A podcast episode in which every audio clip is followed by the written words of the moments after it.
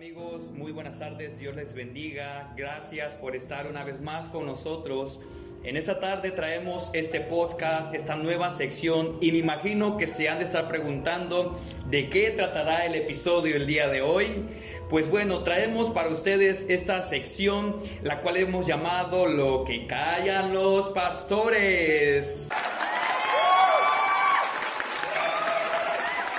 Y queremos presentar en esta hermosa tarde a nuestro invitado de lujo, quien nos va a acompañar el día de hoy para dar vida a esta interesante entrevista en la cual se tocarán temas picantes pero edificantes que no todos los pastores están dispuestos a responder. Está con nosotros nuestro querido amigo, hermano, pastor, siervo del Señor, el cual ha trabajado en la obra del Señor por más de 20 años, un hombre de oración, un hombre que está entregado al Señor y hoy tenemos el gusto de tenerlo con nosotros en esta entrevista.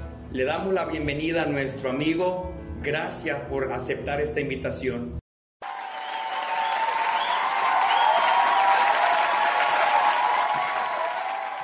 Oh, gracias le damos a ustedes por esta invitación tan especial que han tenido para con su servidor y esto es apasionante el poder este, platicar con ustedes los, los, los logros y los sinsabores también de este caminar.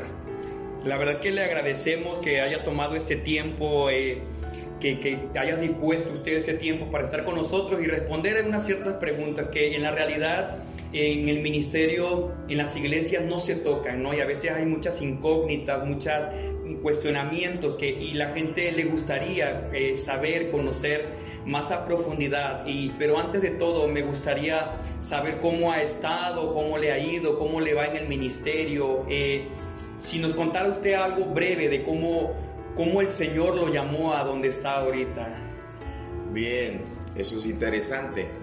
Eh, resulta que en nuestro caminar, el, que tiene llamado muchas veces no cree que Dios le ha llamado. Y los que no tienen el llamado andan por ahí diciendo que son pastores y que, y que son ministros. Y cuando nosotros tomamos ya el caminar, nos damos cuenta que cuán difícil es pastorear a una iglesia, pastorear a los, este, a los hermanos. Sí es. Pero, pero no deja de ser tan emocionante también y tan especial porque eh, empezamos dependiendo de nuestras fuerzas, dependiendo de nuestras capacidades, y en el caminar nosotros vamos aprendiendo a una dependencia mayormente en Dios. Wow, no, sí, la verdad que nosotros dijimos, vamos a entrevistar a nuestro amigo, vamos a, a, conocer un poco más y como sobre todo el ministerio, ¿no? De cuál Dios lo ha llamado. Y la verdad que estas, estas preguntas pues son interesantes y, al público, a la gente que nos escucha, le gustaría conocer más a profundidad ¿no? de cómo, cómo se ha estado moviendo en la relación con Dios, en la relación con la familia, en la relación con la sociedad, cómo impacta el ministerio, cómo impacta su vida, cómo impacta los logros que el Señor le ha dado. Y la verdad que para nosotros es un privilegio tenerlo eh, en, este, en este lugar, eh, en esta sección que hemos preparado pues para la gente que, que, nos ha preguntado y nos ha cuestionado. Y pues mire que la verdad que las preguntas para nosotros pues es algo muy interesante, ¿no? Y, queremos empezar eh, en esta tarde. Quería preguntarle yo, así a corazón abierto, ¿cómo, ¿cómo considera usted la relación con Dios? Bueno, hablar de mi relación con Dios. Quisiera que fuera tan excelente como como Dios quiere que sea. Pero aunado a, este, a los afanes, aunado a, hasta los trabajos, bueno, yo lo puedo considerar bueno. Tengo, tengo mi tiempo devocional en la cual me dedico y platico con Él muy de mañana. Eh, en las mañanas son es el tiempo en la cual siempre he tenido a bien platicar con, con Dios de todas las las cosas que, competen en, mi ministerio, en mi vida, en mi familia y en todas las cosas que, suceden en mi, diario vivir. O sea que entonces eh, nos da a entender, ¿no? Hemos escuchado y hemos eh, escuchado otros ministerios que de madrugada se busca a Dios. Bien, e, esto lo aprendí. ¿verdad? Todo esto se aprende, esto no viene nato en el corazón del hombre. Eh, el hombre no tiene el, de buscar a Dios, este, muy lejano tiene ese sentir y, eso se tiene que aprender. Yo, yo tuve un mentor, tuve un pastor que se sentó a, este, a mi lado y me enseñó eh, el tiempo que uno tiene que buscar de Dios y cómo uno tiene que buscar de Dios de, igual manera, ¿no?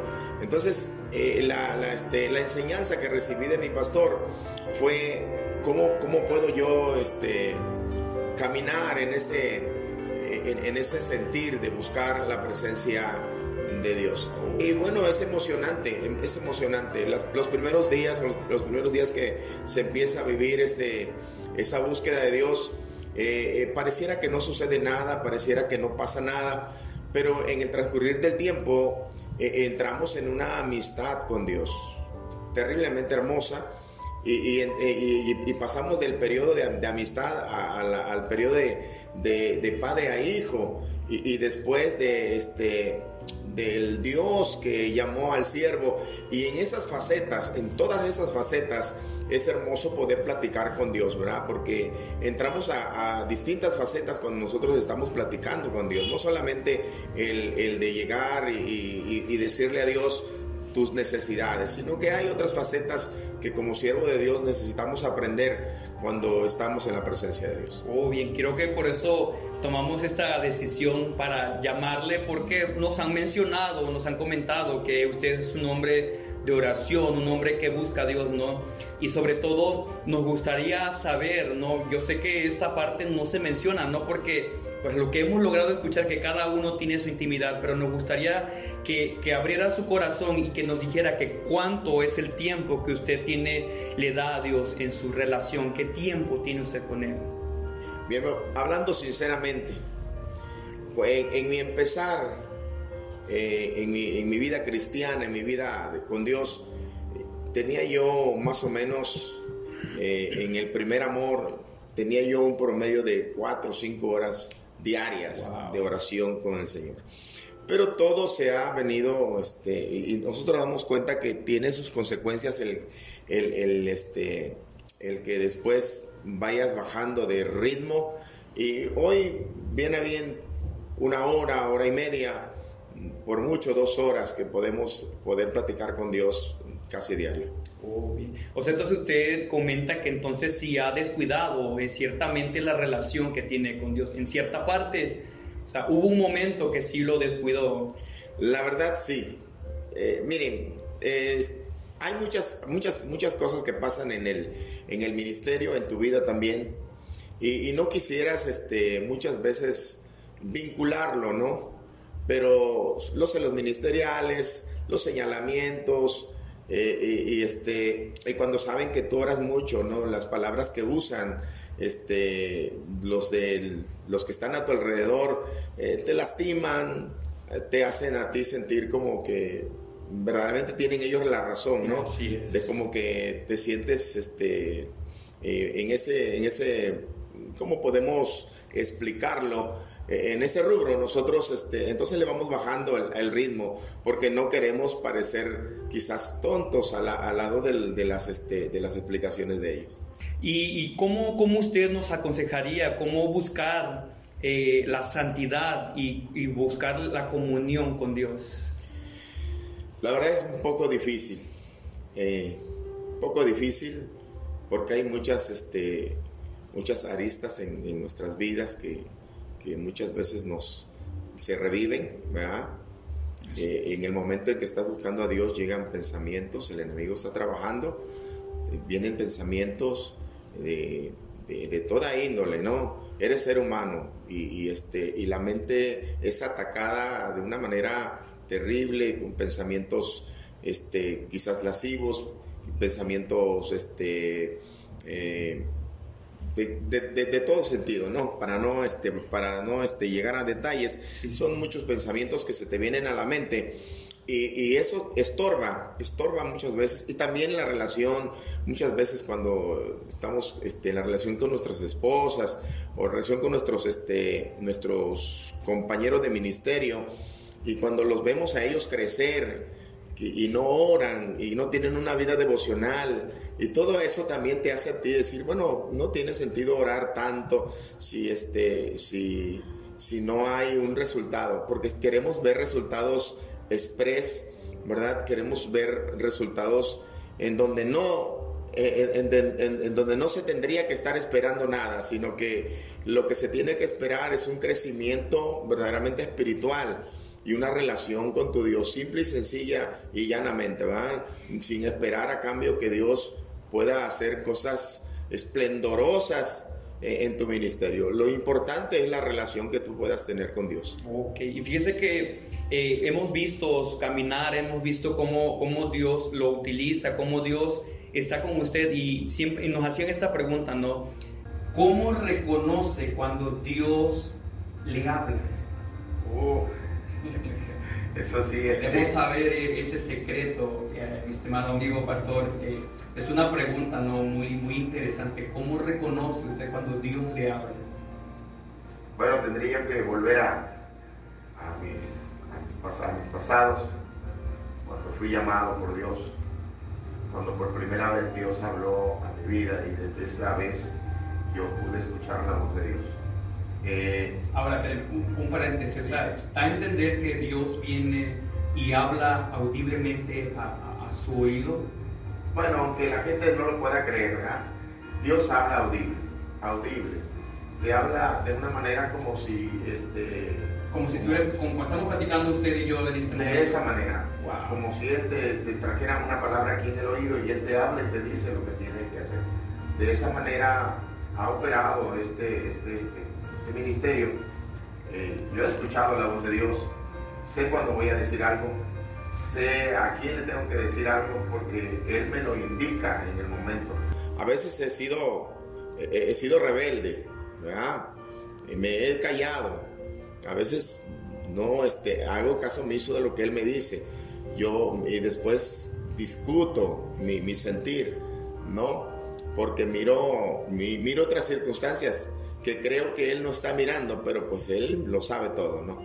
Y este, claro que él habla audible, claro que este, es algo que de loco quizás, y, este me, nos podemos ganar el, el mote de espiritualoide, podemos, nos pueden decir iluminados, nos pueden decir cualquier otra, otra, este, otra palabra de estas. está loco, ¿no? Sí, que, no oye. Sí, porque la gente, como no escucha la voz de Dios, ellos piensan que eso no sucede, ¿no?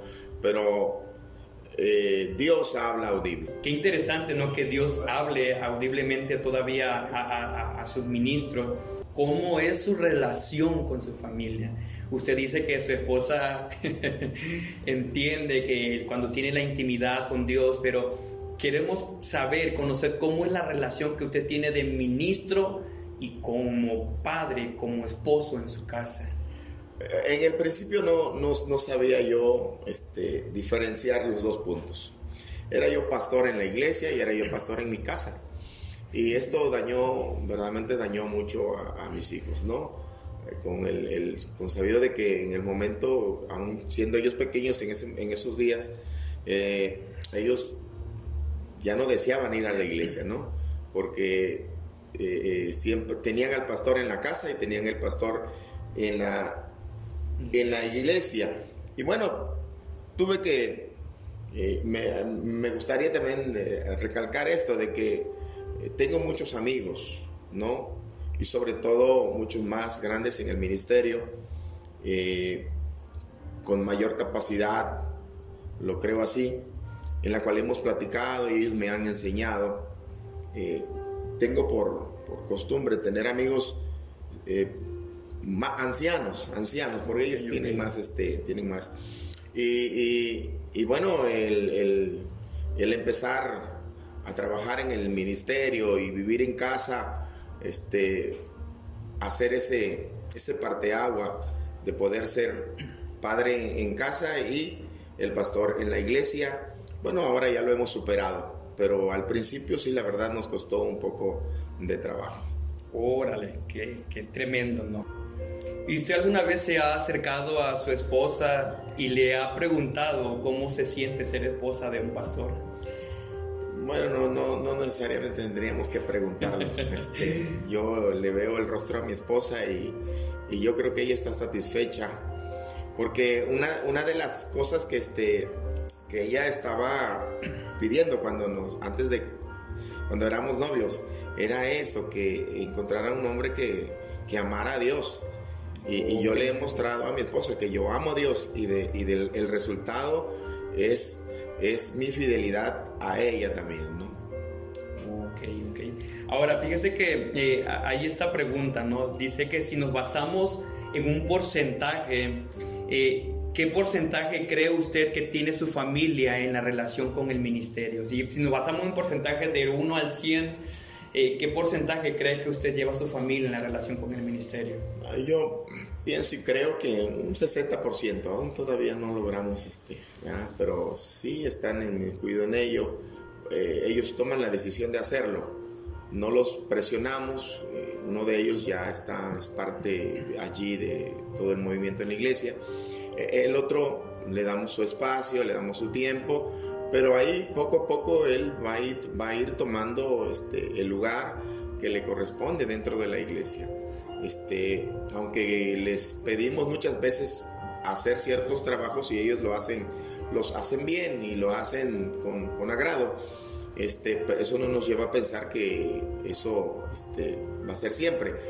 Eh, el momento va a ser que cuando ellos tomen la decisión de, hacerlo por, voluntad propia, sin que nosotros los estemos empujando. Imagino que para iniciar un el ministerio con su familia, pasaron situaciones en las cuales hoy, hoy podemos decir que que, ha logrado no salir al flote, porque pues hemos entendido y lo que hemos escuchado que trabajar para Dios eh, para muchos es algo difícil, ¿no? E incluso hay, eh, se ha visto matrimonios en que la pastora dice, mejor tú, tú, tú eres el pastor, yo, yo no soy nada, tú, tú encárgate de todo y yo me quedo en la casa, ¿no? Porque a veces eh, tiene la mente, bueno, lo que se ha comentado, ¿no? Que los hermanos, la iglesia pagan mal, traicionan y y, en este caso sí ha sido, me imagino, para usted algo difícil, ¿verdad? Eh, el trabajar con su familia, el estar, porque imagínense más de 20 años en el ministerio. Eh. Bien, eh, son cosas muy difíciles que, lograr, pero, pero con la ayuda de Dios siempre hemos este, salido avante.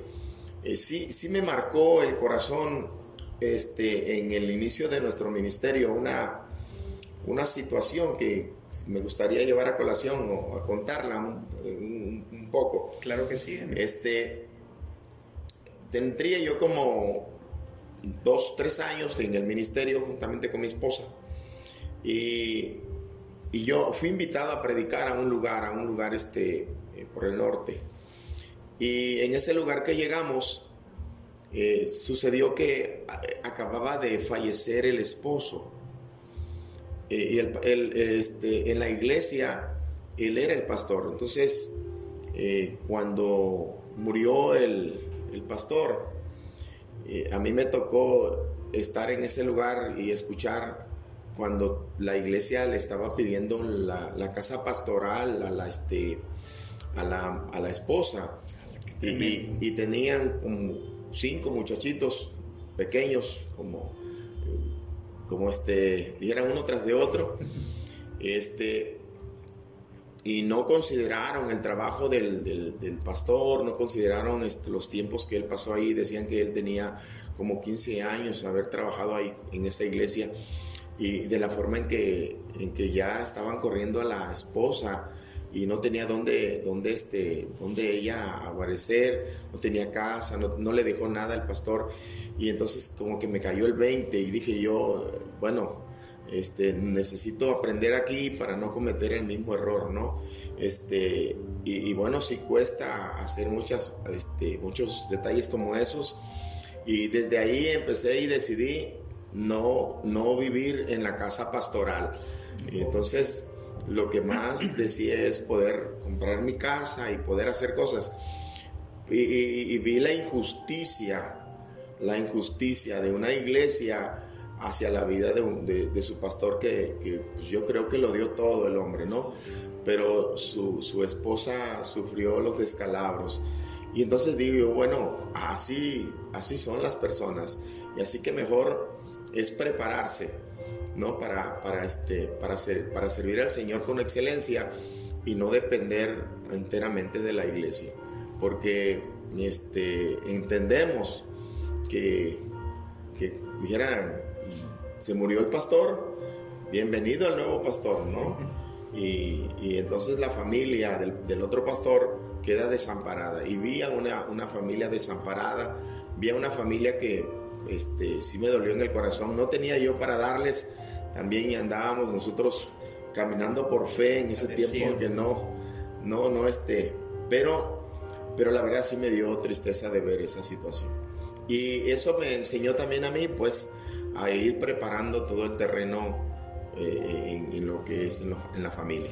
Oh, mire, qué tremendo la verdad, esas situaciones. Eh, y ahorita usted mencionaba, ¿no? De que eh, no vive en una casa pastoral, entonces me imagino que vive su propia casa, ¿no? Y, ya que entramos en ese punto, usted como ministro, como, como pastor, ¿cómo es su relación con sus vecinos? ¿Cómo es su relación con la gente que le rodea, con la sociedad?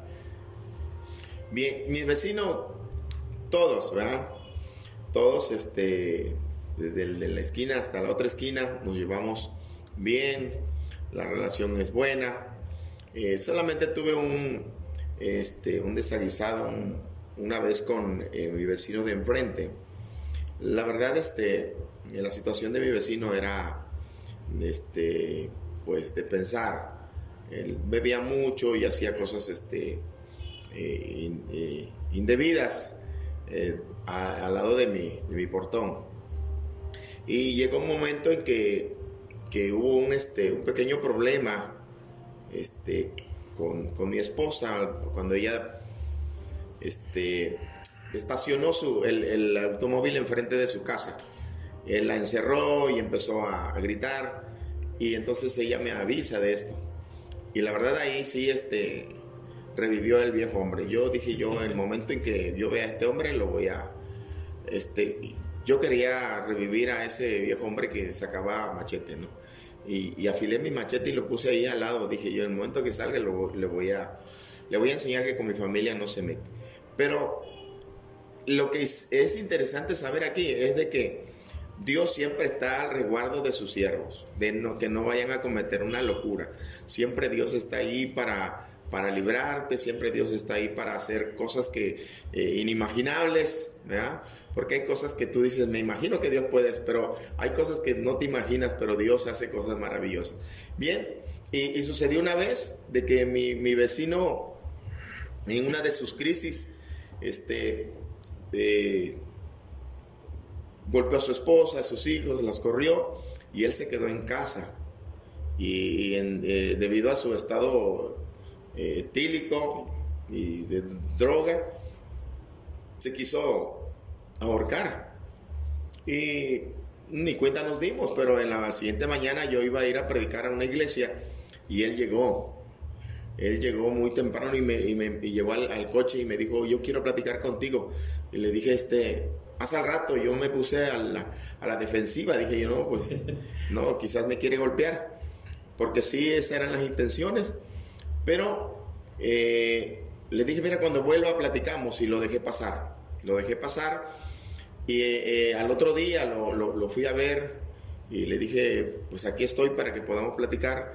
Y entonces eh, me quedó mirando, empezó a llorar y me dijo, yo quiero pedirle perdón y muchas gracias por haber venido usted, haberme cargado y haberme sacado la soga del cuello, dice, gracias, gracias.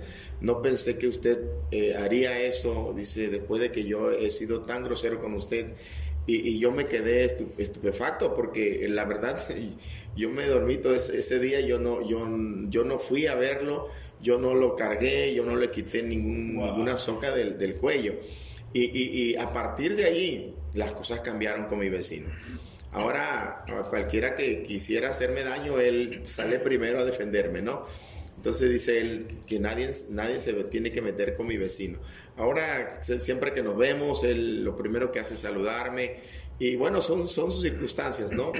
Pero de ahí no han habido este, problemas con mis vecinos, con todos, llevamos con el de atrás, con el de adelante, con los de la otra esquina, todos con ellos tenemos, este, y, sobre todo hemos tenido la oportunidad de poderles predicar este evangelio, sí, predicarles el evangelio. Cada uno, o sea, a mí se me pega alguien, este, voy caminando, se me pega alguien, tengo que decirle que hay un Cristo maravilloso eso es lo que sí tengo en mi corazón. Soy muy apasionado en, el evangelismo. Me gusta el evangelismo. me, gusta que la gente pueda eh, saber que hay un Cristo que salva, que sana y que liberta. Wow, qué tremendo, ¿no? Como, como comenta usted que dice que usted ni siquiera fue a rescatarlo, ¿no? Entonces podemos entender que es obra de Dios. ¿eh?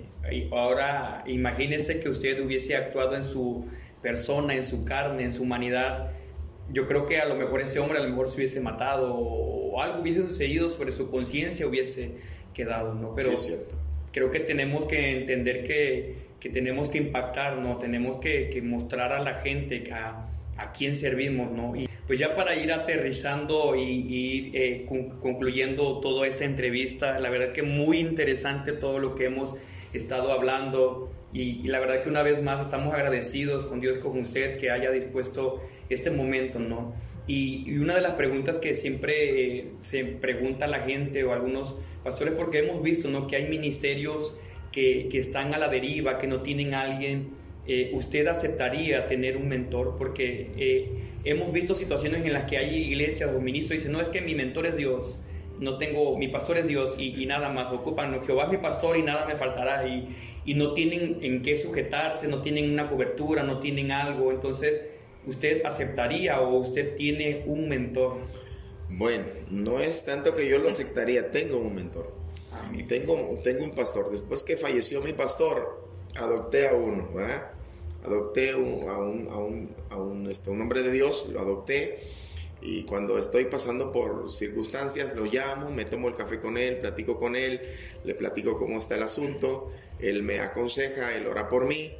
Y, esto viene a ser hasta recíproco porque también este, él, él, también muchas veces cuando tiene ciertas cosas, él me habla conmigo, nos tomamos el café, platicamos el asunto, oramos, eh, seguimos la misma mecánica y este, pues, claro que lo tengo y, este, y todos necesitaríamos de uno, todos necesitamos de alguien, ¿no? De que nos enseñe, que nos corrija, que ore por nosotros, aunque eh, sé que este, em, los, que, los que están en, en, gobierno con nosotros, en nuestra denominación, oran por nosotros. Este, es más, e, es, es interesante poder tener este, una persona cercana a ti, ¿no? que, que, que, puedas tenerle toda la plena confianza de platicar con él de todas las cuitas de, de, de, los asuntos que, que te, te, competen en tu, en tu vivir, en, todos los sentidos, y poder escucharte y él, y él este, poder escucharte. Este, puedes tú hablarle y él escucharte. Sí, porque sobre todo sabemos que Dios es tu ayuda, Dios es tu sustento, pero pues yo creo que también debemos de tener a alguien, ¿no? Que nos direccione, que nos diga, mira, yo hice esto así, yo caminé de esta manera, hazlo de esta manera, ¿no? Porque eh, me, me, agrada, ¿no? Su, su, pensamiento y lo que usted dice, pero muchos no entienden eso, ¿no? De que, no, pero es que Dios es esto y Dios es el que, y, y no, no, se sujetan a, a, como dice la, la, palabra, ¿no? De que tenemos que sujetarnos a esta autoridad que tenemos aquí. Entonces, eh, eso es muy importante, ¿no? Y fíjese que adentrándonos a todo eso, ¿no? Hay una pregunta que me gustaría eh, eh, comentarle, ¿no? Que, ¿Cómo actuaría? ¿Cómo actuaría si uno de sus hijos tiene diferente orientación sexual? Tomando en cuenta que como ministro dice que esta situación puede afectar pues a su iglesia, a su familia, a la sociedad, incluso hasta la relación que usted tiene con Dios. Bien, si Dios permitiera tal cosa que sucediera dentro de mi familia, porque eh, entiéndase que eh, todo lo que, lo que es mi vida eh, este, gira en torno a Dios. Así que esto lo tendría Él que, que permitir. Y si Él lo permitiera, he entendido yo siempre desde que entramos al ministerio, y he aprendido a, preguntarle a Dios para qué suceden estas cosas en, en nuestra vida.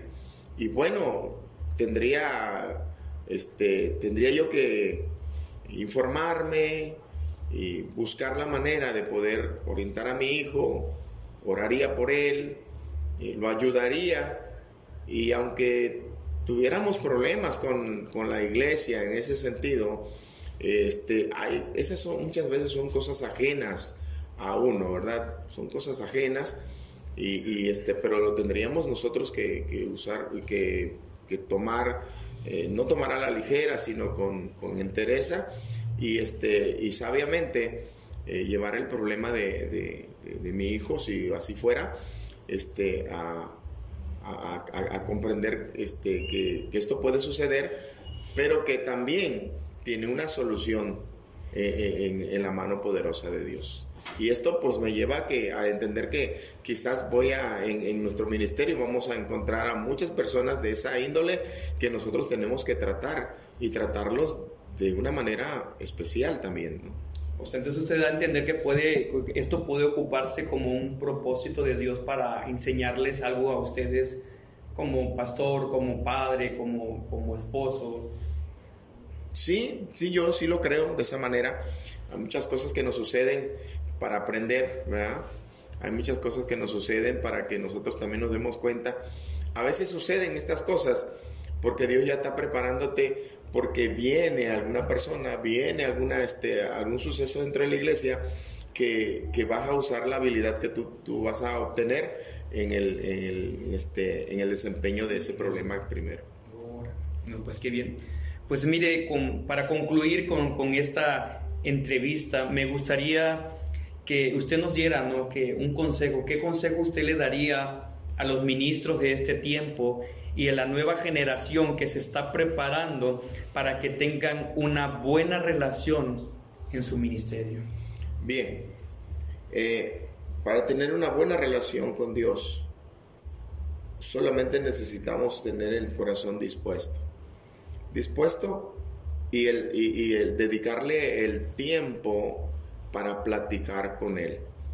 Una plática con Dios es un logro grande en medio de, este, de, todas las vicisitudes que podamos tener en nuestro caminar. Eh, la oración es la parte fundamental de la vida ministerial. Un cristiano que no ora, un ministro que no ora, simple y sencillamente no conoce a su Dios. La manera en que usted puede conocer a Dios es orando. Nosotros sabemos de Dios porque porque leemos las Sagradas Escrituras, porque vamos a un instituto y nos enseñan los maestros, pero para que usted conozca el corazón de Dios, para que usted pueda conocer a Dios, usted necesita tener una vida devocional íntima con Él. Y usted podrá escuchar la voz de Dios, tan audible y hermosa la, la voz del Señor. Tienen tres características, quiero decirte, tienen tres características la voz de Dios. Una, es fuerte, es dulce y es firme. La palabra de mi Señor. Dios es bueno. Aleluya. Pues la verdad que, estamos eh, conmovidos y créanme que desde que empezó a llegar a platicar, desde que empezamos a abrir esta entrevista, yo no sé los que nos están escuchando, pero se pudo sentir un mover del Señor en, ese lugar y la verdad que eh, es como dijimos al principio, ¿no? los que los pastores callan, es algo que no se ha comentado, que no se ha mencionado y que todos, la mayoría, no están dispuestos a hablar. Y la verdad que agradecemos que usted haya dispuesto ese tiempo para con nosotros, para abrir su corazón, para dar a conocer uno, la profundidad de Dios, dos, sobre la relación con su familia y tres, la relación con la sociedad. Agradecemos a Dios y a usted por este tiempo que dispuso para venir y, y platicar y, comentarnos situaciones que no se conocen, pero que hoy estamos conociendo. Le agradecemos, mi estimado amigo, en esta tarde y a todos los que nos están escuchando pues le damos las gracias y esperen una nueva sección de la siguiente eh, entrevista para alguien que vamos a tener en, esta, en este momento. Gracias a todos los que nos están escuchando. Esperen nuevas entrevistas. Dios los bendiga. Nos vemos hasta la próxima. Nos despedimos, mi estimado amigo. Bendiciones a cada uno de los que nos escuchan. Dios les siga guardando.